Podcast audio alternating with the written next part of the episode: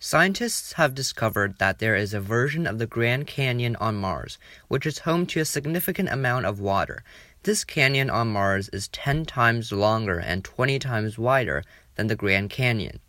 The water is located beneath the surface of the canyon system and was detected by the ExoMars Trace Gas Orbiter's Fine Resolution Epithermal Neutron Detector. This bizarre sounding instrument maps hydrogen in the top meter of Martian soil. This is an exciting discovery, in my opinion, because if there's water, there could be advanced forms of life. Water is something that life cannot exist without, to our understanding. So, there could be forms of bacteria within the water, and if so, there could be more advanced organisms. Goodbye.